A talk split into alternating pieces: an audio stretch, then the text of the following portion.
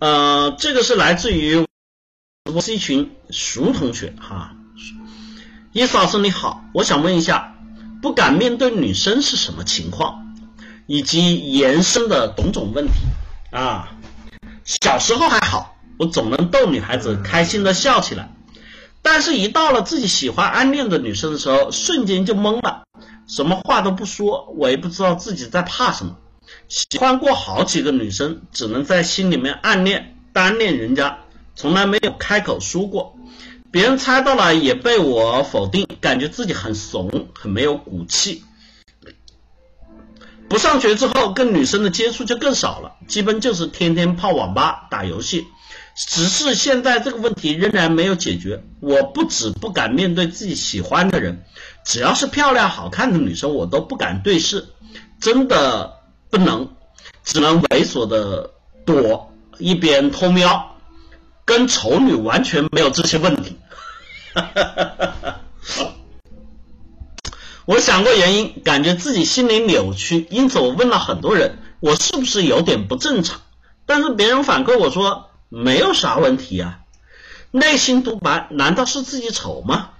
自卑，还没有自自信，还没有钱。想了很多因素和问题点，但找不到自己所对应的点，同时又感觉这些点我全占了，我抓着自己死抓自己缺点不放，没想过自己，没想过自己优点是什么。我现在变得做任何事情都放不开自己，感觉自己处处被束缚。老师，我不是是不是深入骨髓的自卑和懦弱无人啊，懦弱无能，不敢承担责任。我只想解决跟女生相处不是那么自卑而已，然而我百思不得其解哈，希望伊思老师帮我指点迷津啊，谢谢伊思老师。首先哈，这个苏同学，你怀疑自己不正常，来，正不正常呢？这个东西呢，我说我说正常不正常，你可能都不信。我们说正不正常？我们通过大数据，通过对比性效应，我们就能看出来。首先，刚才伊思老师所描述的哈，苏同学这种状况，在现场的同学啊，现场的男生里面，你也有这种状况的，举个手，打个一，来反馈一下，让苏同学看一看哈，有多少同学是这样？举个手，打个一哈。同时，你们自己也可以互相看一看，就让大家自己心里都有个底哈。啊，凤魔同学简直是一毛一样。第一，熟同学，你看到大家的回答了没？同时，各位同学你们要相互看一下哈。这个一打的这个触目惊心，这个一如雷滚动，对吧？啊，说明什么问题呢？说明很简单，第一，告诉你这个事情正常，不可能在这里这满屏刷下来的这个一，这么多跟你一样的男生啊都有病，对吧？我们这里不可能就这么凑巧集中了这个世界上全部有病的人在一起，对不对？所以在这里面我们说了，这是一个正常的心态。正常心态是什么呢？我们都说来啊，因为意思老师我也作为男性。对吧？也有这个成长的过程。我们来描述一下，大家会发现哈，这就叫大众心理学。几乎每个男生都是要发展过来的。就像这个熟同学所说的，小时候跟小跟女孩子玩的挺好，有没有？哎，手牵手啊，手拉手啊，你摸我的小脸蛋啊，我摸你的小手啊，咯咯咯啊，笑笑笑啊，哎，我吃了棒棒糖，你舔一口，我舔一口啊，有没有？有的哈，反正伊思老师小时候是有哈，那些旁边邻居的小姑娘，幼儿园里面的小怎么我们说的小妹坨啊，小妹子有没有？这个时候我们说的叫两小无猜，亲密无间，对吧？但是这种两小无猜、亲密无间呢，对于我们来说哈，像伊思老师小时候比较皮，对吧？所以基本上呢，所有漂亮的女孩我都喜欢，但是。随着年龄成长，我们发现到了小学之后，慢慢的出现一个特别有意思的状况，对吧？男女同桌之间有一个楚河汉界，也俗称三八线，有没有？特别你的同桌是男女生哈，男女同桌的时候就容易出现这个状况。逾越啊，逾越了之后呢，对我们同学干过哈，还会拿圆规、拿铅笔去戳人家，对吧？你的本子过来了，铅笔，你的手啊过了线，我拿圆规戳你，对吧？你看这个时候就没有怜香惜玉了，这个时候就没有两小无猜了。啊，很奇怪哈。然后呢，再随着年龄发展，当我们从小学进入初中的那个阶段开始，很多同学发现一个很重要的问题：男女生啊，这个时候是完全分成两个队伍的。我不知道有多少同学去看过这个，就是小学六年级跟初中一年级的这个学生。有多少同学看过啊？我跟大家讲哈，这个时候去看男女生，特别是同班同学、同岁同年龄段的，是差别特别大的。大在哪里呢？首先第一个大在身高体态上面，特别是什么小学现在可能发育早一点哈，就小学五六年级开始，你会发现这个同一班的男女生，如果是开个学校运动会走出来。那简直就没法看，就是旁边的一帮小姐姐带着一帮小弟弟，无论是从身高发育上面来说，明显就感觉这一部分已经是少年啊，这一部分仍然是孩童，对吧？一旁走的这个歪七扭八的哈，嬉笑打闹的都是那帮小男生，这边的这个小姐姐们都已经开始亭亭玉立。有没有？这是我们发育阶段特别尴尬的一个年龄段哈。从小学的，你现在发育早点，我我们以前说六年级，我说五六年级到初一阶段，一直要进入到我们初二、初三阶段，男女性的发育比例才开始进入到了这个走，至少走在一起哈，看上去开始说是一个年龄段的。因为这个时间段呢，很多男生都开始出现了喉结啊。小绒毛哈，嘴唇上的小绒毛不叫胡须，对吧？然后以及青春痘哈，包括个子也一窜一窜的上来了。然后在这个阶段呢，男女生之间呢就出现了很微妙的变化。什么微妙变化呢？发育早的男女同学，我们常说的早熟的哈，这个时候就开始了这个所谓的秋波暗送哈。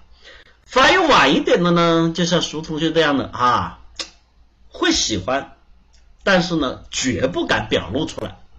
如果在这个时候，你要是说到谁喜欢谁，对吧？就像你说的，你会否认，甚至旁边一群你所谓的好哥们、好伙伴还会嘲笑，耶，怎么样，对不对？最关键的阶段呢，进入到初三往高中走之后。整个局势一边倒的出现了垮塌，这个一边倒出现垮塌是什么？曾经你的兄弟。啊，曾经你的哥们儿，你会发现怎么样？不陪你打游戏了，不陪你踢球了，不陪你打篮篮球了，没事不找你到处瞎逛了，为什么？因为开始偷偷的。有恋爱的对象了，这个时候就不像我们说前面几年啊，对女生那么抗拒，那么敏感，开始各个男生之间出现了这个什么，哎，不再说认识女生羞耻，开始出现了女生之间的、男生之间、女生之间的攀比，这就叫青春期，青春的躁动。多少人的初恋就发生在这个阶段？那么在这里面呢，像熟同学这样的，我想跟大家说哈，叫青春期失能，也就是说是你们在成长阶段里面没有很好的度过青春期造成的。虽然你生理发育成熟了，造成的心理发育不成熟的一个原因。那么。有人说这个东西怎么叫发育不成熟呢？你想想啊，见到女生就面红耳赤、心慌慌，这是成熟的表现吗？啊，是吗？一定不是，对不对？所以在这里面，我们说，实际上是因为青春期很多同学哈，当然这受制于什么呢？受制于可能之前你在发育阶段之前，你的比如说家庭的教育啊、环境的影响啊，让你呢不是那么善于表达，不是那么外向，不是那么容易去哎学会跟人沟通。所以在这种情况下，你的青春期里面的荷尔蒙、肾上腺激素，对吧？我们的性性腺激素，在这个时候呢，会极其剧烈的分泌和生长。那极其剧烈分泌和生长的时候，我们自己那个阶段，对于自己身体，我们是陌生的，我们是不适应的。所以，当我们去看见自己喜欢的对象的时候，这个时候会带来最直接的感官上的刺激，你不知道自己为什么这样对吧？就我们说的，一下子就真的有的同学看一眼就可以从就从这个脖子上面一直往上到耳根到脑门，一下子整个脸唰通红，有没有？这个时候我们身体哪受过这样的刺激啊？对不对？心脏扑通扑通扑通拼命的收缩。对吧？甚至我们的这个皮肤上面汗毛、汗液，对吧？手心都极其的这个有这个分泌出来。这个时候，我们很多同学因为不知道这是怎么回事呀，但是跟我们原来生活的状态、身体的状态是完全不同的。我们这个时候就发现啊，太可怕了！我没有经历过，对吧？就像我们在做噩梦一样那种感觉，这个身体的各项机能啊。都处于一个巅峰状态，但是很多同学认为这个是不正常的，实际上我们现代人应该很明白，这个是正常的。但是你理解是正常的也没有用，为什么？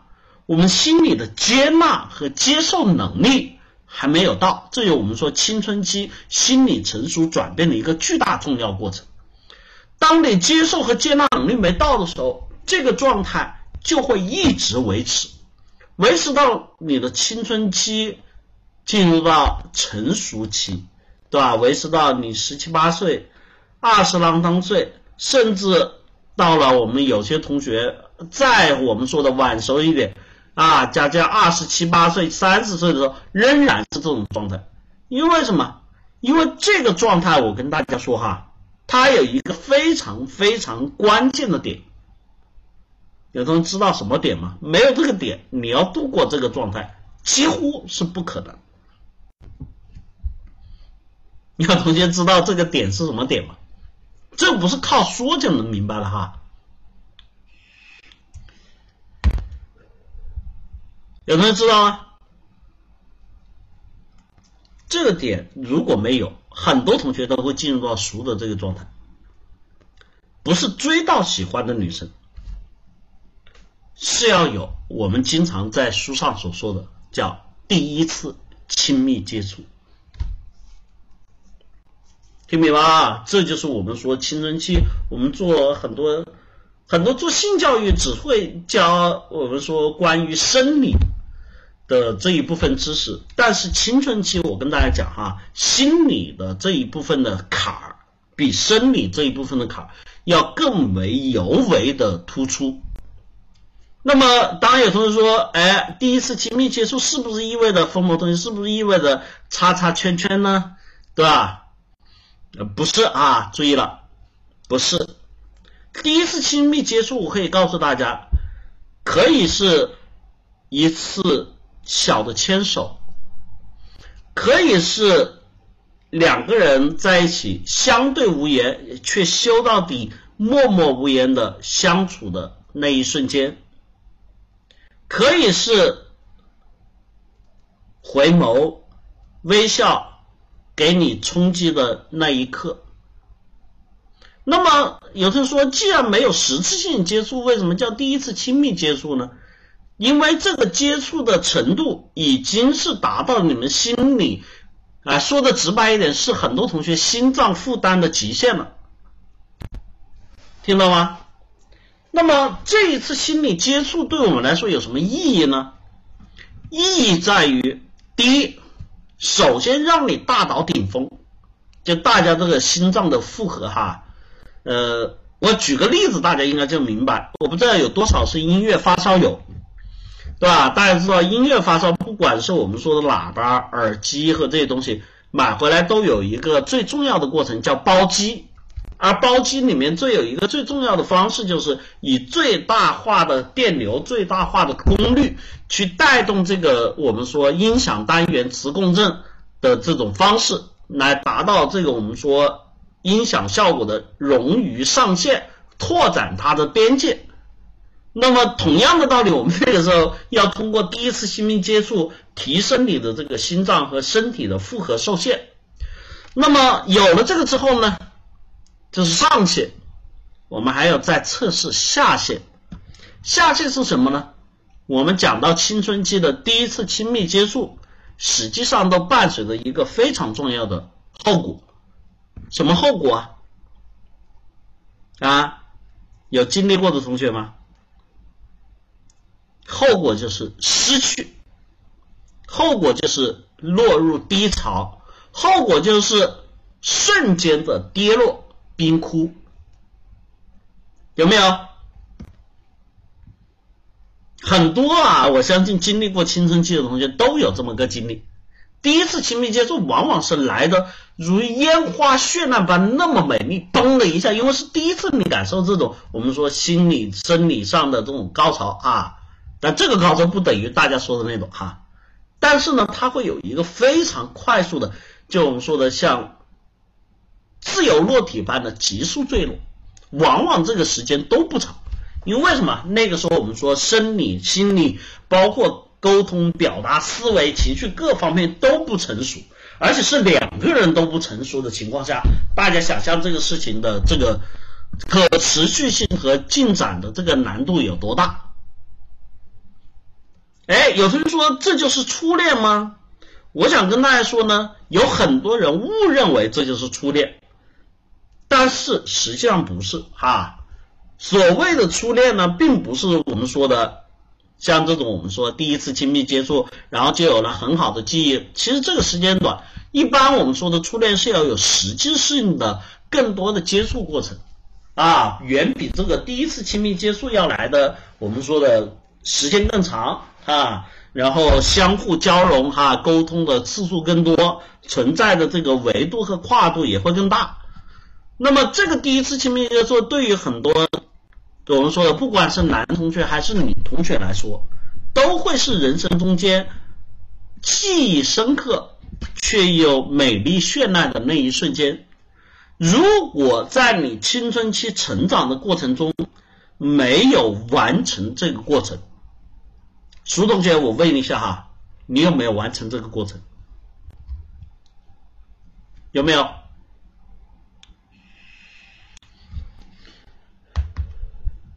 苏同学，这好了说没有哈？有没有这个过程？就我说的第一次亲密接触啊，又来一个 cake 啊，也是没有。苏同学，你有没有？啊？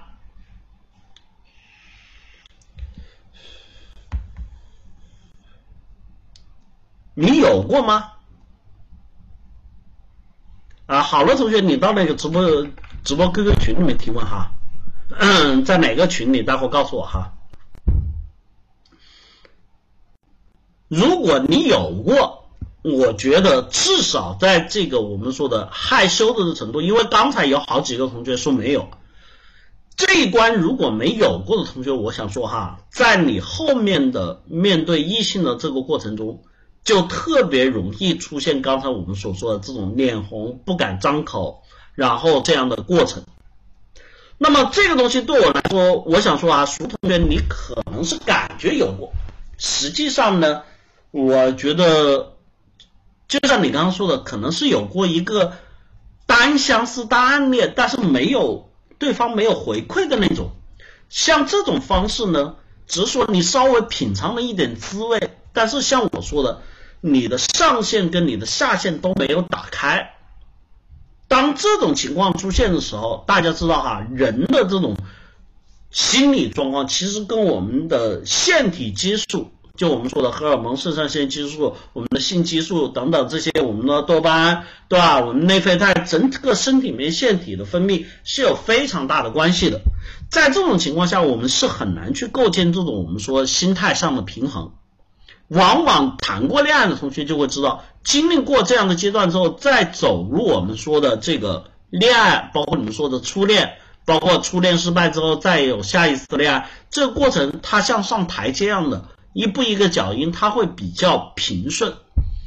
那么，当你经历了这么几次的感觉，就我刚刚说的几个台阶啊，第一次亲密接触、初恋和后面的热恋和深恋，是吧？乃至于你成家立业，哈，对吧？有了这几个台阶之后，你会发现，当你再去面对男女性之间的关系，当你再去面对异性，当你面对这些我们说的自己喜欢对象的时候。就会变得比原来要更加的从容和淡定，因为我们说的，这练体育的同学就知道，很多的一些状态，很多的一些成绩，当你有了一次突破之后，你就很难怎么样？我们说回到原来自己那种最 low 最低的状态，对吧？这就是人体最奇妙的地方。我们说了，生理的机能的这种平衡性就会出现这种调整和适应阶段。所以，苏同学呢，你这个心态、这种状态呢是正常的。首先，刚才这些同学给了你这么多的回答，给了这么多的鼓励和支持，你要感谢大家。当然，大家也都在这里找到了这种事情的这种印证性，这不是不正常。那么，在这里面你问的啊，我是不是对吧？心理扭曲啊，然后自己啊，因为是没有自信，是没有丑。这些我想告诉你，当你去探寻一个问题的答案的时候，这个话我跟你举个例子，你就会明白。呃，我要举一个完全你没有感受过的例子哈，我要让我想一下啊，能够让你一下子懂的。比如说，伊思老师跟你说一个一个东西。嗯，请问你钓鱼吗，熊同学？啊，你钓鱼吗？啊，不钓，OK，好，这就好。我跟你说哈，你知道，就我说鱼的那种感觉，比如说我说抓泥黄鳝，啊。你知道黄鳝很滑，很难抓住，知道不知道？嗯，知道不知道？应该对，没摸过我也知道，但是你知道，跟你实际去抓和摸过是两回事儿，明白吗？你要去懂得这个，我们说的黄鳝很滑，该如何抓它？该如你少说我教你，哎，黄鳝要抓它头的后部啊，就像我们说蛇的七寸一样，要尽可能用我们指关节的骨头去顶去压，绝不要用我们所谓的手肚子肉肉的地方去抓，那是往往抓不住的。当我跟你这样说的时候，你会觉得哦，是这么回事儿，但是。实际操作是完全不一样的感觉和状态，所以对于你来说呢，现在最需要的是什么呢？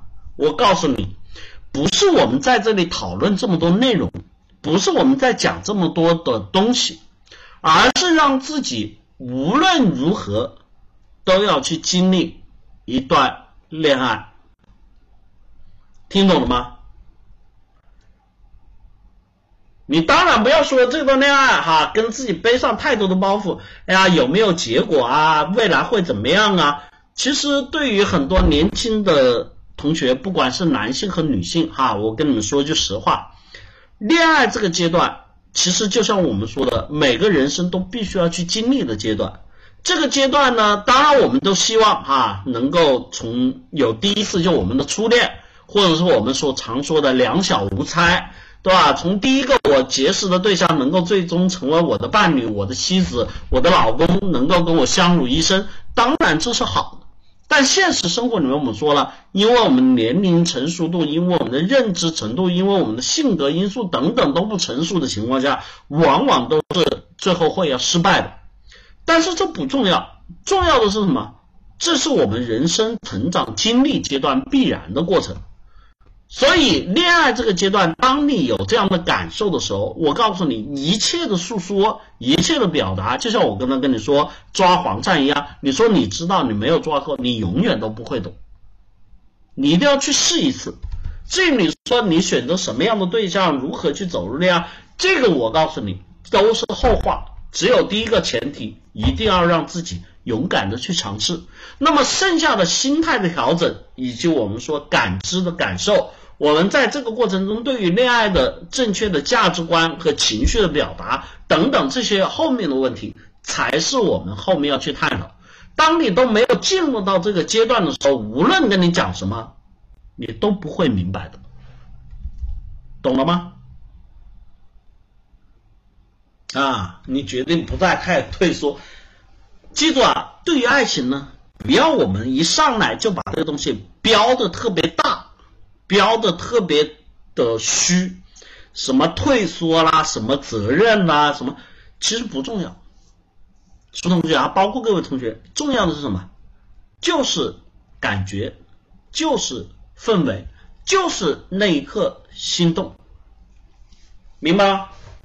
当然啊，在这个过程中，记住了哈，呃，不是教给大家去耍流氓哈，那是双方相互的啊，千万不要只是，当然有部分男同学只是为了生理上的这个满足而去做这样的事情，那个我说了，那不叫恋爱啊，那不叫爱情啊，那叫兽欲啊，那叫禽兽，那是我们说的，说句实话，即便你经历了这个。